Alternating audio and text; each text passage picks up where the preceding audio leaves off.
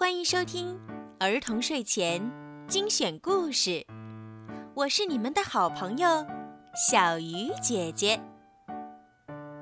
今天，小鱼姐姐要为你们讲什么好听的故事呢？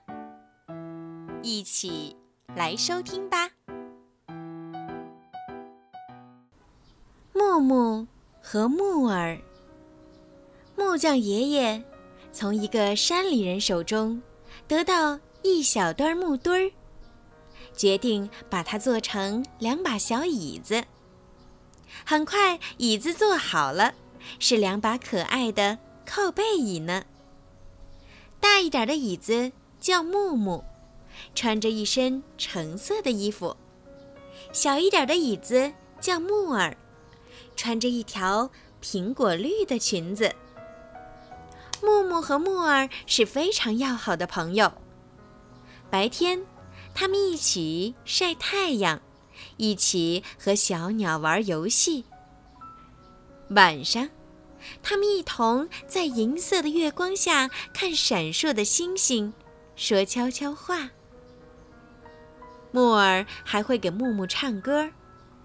木木觉得，木耳的歌声是世界上最动听的歌声。可是，过了没多久，木匠爷爷就把他们带到了市场里。木匠爷爷要卖掉他们了。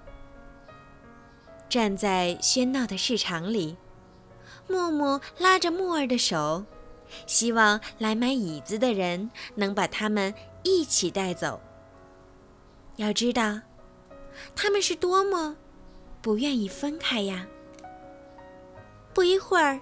来了一位阿姨，她一眼就看中了木耳，多好看的小椅子呀！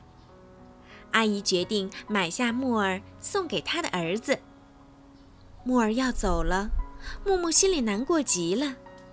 他看着木耳不说一句话，木耳也紧紧拽着木木，不肯放手。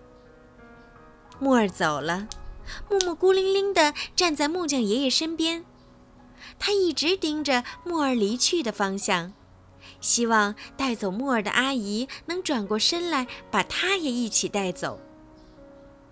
不知道过了多少天，木木始终没有等到领走木耳的阿姨回来。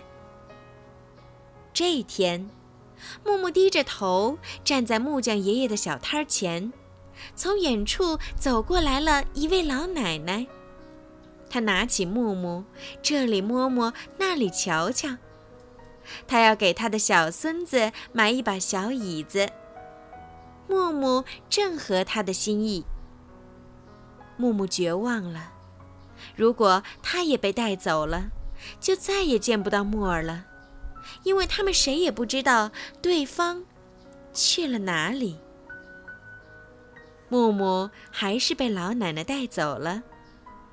木木跟着老奶奶走进了一个小孩子的房间。房间里，一个小弟弟正在搭积木。木木看了一眼小弟弟坐的那把小椅子，差点叫出声来：“啊，那是木耳啊！”木木和木耳终于又见面了。白天，他们手牵手，满怀喜悦地看着对方。无声无息地陪着小弟弟玩儿。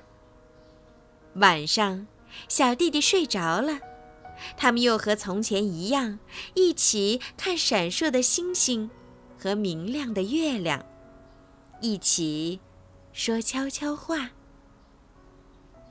木木又听到木耳那婉转动听的歌声了。小弟弟可淘气了。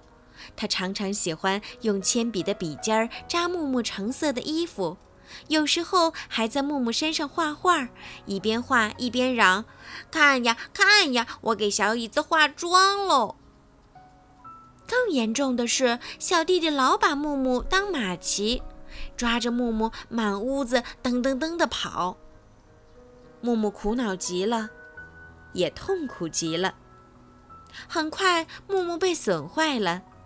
橙色的衣服斑驳破旧，椅背松了，手脚也咯吱咯吱直摇晃。木木已经不能再用了，妈妈只好把它送到废品回收站去。木木走的时候，一直回头看着木耳，心里默默的和他道别。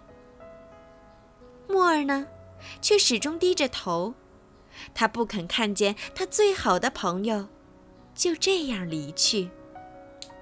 木木走了，可能要永远离开木耳了。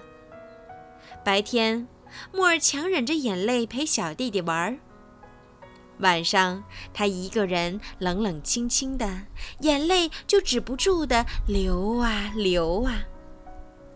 就这样，过了一天又一天，木儿的眼泪都流干了，苹果绿的裙子被泪水浸褪色了，身体也因为长时间的潮湿不再结实了。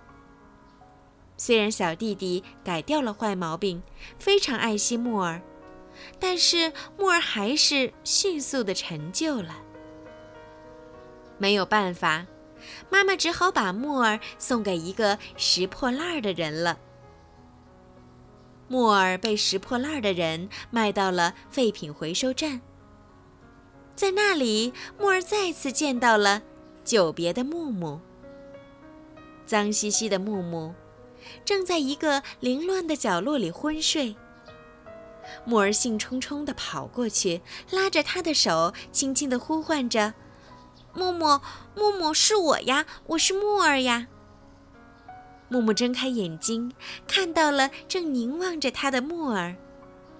终于，他们又待在一起了。木木和木耳好开心呀！快乐的心情让他们已经不再漂亮的模样，重新有了光彩。过了不久，他们被选中进了造纸厂。造纸厂的叔叔们把它们制成木浆后，做成了一张张上好的雪白的纸。从此，木木和木耳永远不会分开了，因为那一页页的纸里有木木，也有木耳。好了，今天的故事就听到这儿了。如果你们喜欢听小鱼姐姐的故事，记得帮小鱼姐姐点赞、转发和评论，也可以把我的故事分享给你们的好朋友们，一起来收听。如果你们想听到属于你们自己的专属故事，可以让爸爸妈妈加小鱼姐姐的私人微信，全拼猫小鱼数字九九来为你们点播。好了，时候不早了，宝贝们晚安。